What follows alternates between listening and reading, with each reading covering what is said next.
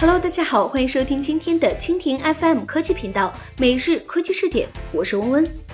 京东到家将在二零一七年的二月十号关闭上门服务，有多位京东的内部人士和业界行业人士向记者确认，京东到家其实早在数月前就停止了服务，彻底停止业务其实是迟早的事情。今天我们就来关注一下，传京东到家二月十号关闭上门，三大问题令其无果而终。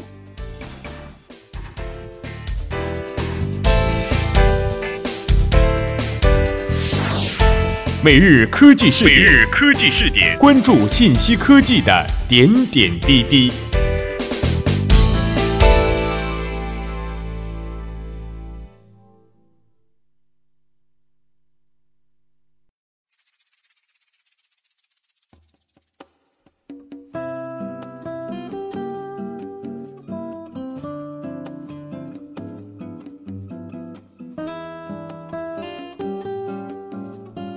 一月十一号消息，京东旗下的 O2O 生活服务平台京东到家将在二零一七年的二月十号关闭上门服务。那有多位京东内部人士和业界的行业人士向记者确认，京东到家其实早在数月以前就已经停止了服务，彻底停止业务其实是迟早的事情。目前呢，京东到家的 App 依然能够打开，用户依然可以下单购买。不过呢，我们可以发现，京东到家目前提供的服务品类其实已经非常少了，似乎远远无法满足上门服务的综合需求。这似乎也意味着京东到家即将关闭服务。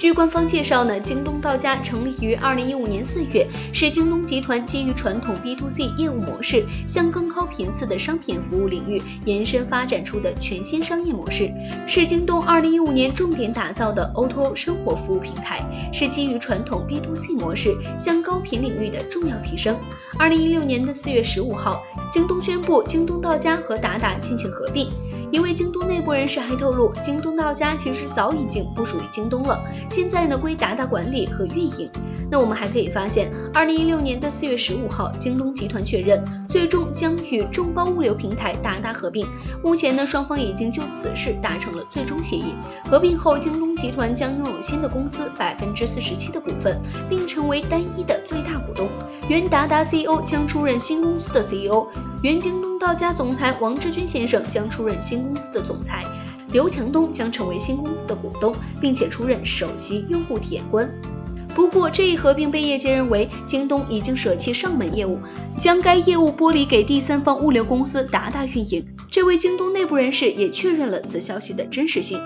在谈到京东到家发展不足两年就宣告失败的原因的时候，有一位到家的平台创始人给出了三点理由。第一是京东的投资战略眼光并不明智，频频丧失良机。此前呢，京东曾有两次投资 O2O 的重要机会，第一次是投资美团，第二次是投资饿了么，但是都先后被腾讯和阿里巴巴抢占了先机。京东丢失美团的投资机会，最后只能选择到家美食汇，而后者无法与狼性般的美团媲美。而错失了对饿了么的投资，被阿里巴巴抢去机会，则又是一次失败的投资决策。总体而言呢，京东整体的战略投资比较犹豫，缺乏战略的高度和前瞻性，在上门业务上屡屡失手，也让京东在上门业务方面并没有什么太多的亮点可言。第二点呢是频度低、变现差，令业务发展迟缓。这位创始人表示呢，京东到家的切入点不如外卖高频，流量已经被美团外卖、百度外卖等切走，京东到家等平台的流量持续变差。第三点呢是盲目的寄希望于第三方的物流拯救上门服务。二零一六年的四月十五号，京东宣布京东到家和达达完成合并，但是在业内人士看来，京东到家和达达的合并，其实现在看来更像是加速京东到家死亡的一个重要事件。